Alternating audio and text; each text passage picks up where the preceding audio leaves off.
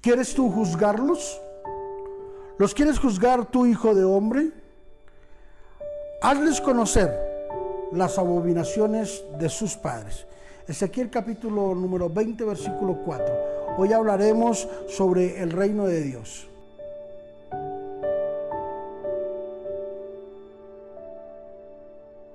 Desde el comienzo Israel no quiso aprender la lección.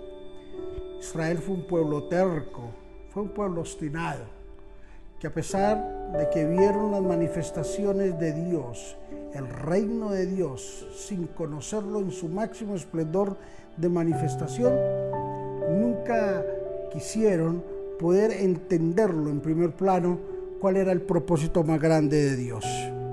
Dios se cansó de los líderes de Israel y no quiso atenderles más. Cuando ellos fueron consultarle, entonces Dios les recordó a través del profeta todo lo que había hecho por ellos y por sus padres. Como quien dice, yo tengo los argumentos suficientes para decirles que los he bendecido y que he estado con ustedes.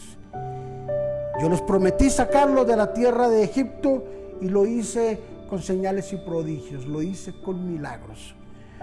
Los llevé por el desierto a la tierra prometida y durante el desierto nunca les faltó nada, todo lo tuvieron. Yo les pedí que renunciaran a los ídolos y a, sus abominaciones y en medio del desierto construyeron ídolos para adorarlos. Dios dice, ellos se rebelaron contra mí en medio de la bendición que yo les estaba dando. Se contaminaron con los otros con otros pecados, se contaminaron con gente que no era del pueblo, se contaminaron con creencias, se contaminaron con idolatría. En otras palabras, Dios les estaba diciendo, desde un principio les mostré el reino cómo deberían de conducirse en amar, caminar en Él para tener vida eterna, no lo quisieron hacer. Hoy yo quiero animarte para que tú seas una persona inteligente, para que tú logres entender las cosas grandes y poderosas que Dios tiene para el reino de Dios en esta hora, para que tú veas de que necesitas la guía del Espíritu Santo de Dios. Padre, te bendecimos en esta hora y estamos muy agradecidos contigo, Señor Jesús. Gracias, Señor Jesús, por darnos la victoria, por darnos la forma de vivir correcta. Señor, porque hoy podemos decir con evidencias claras, el reino de los cielos se ha acercado y solo los valientes lo podrán coger, tomar o arrebatar.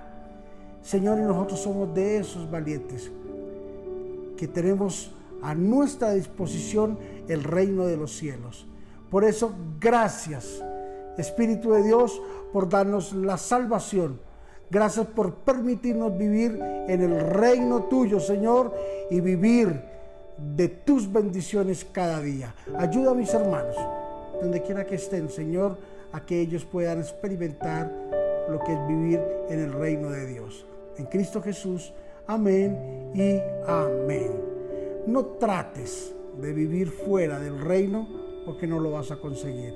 Tendrás victorias momentáneas, pero no tendrás victorias eternas. Bendiciones.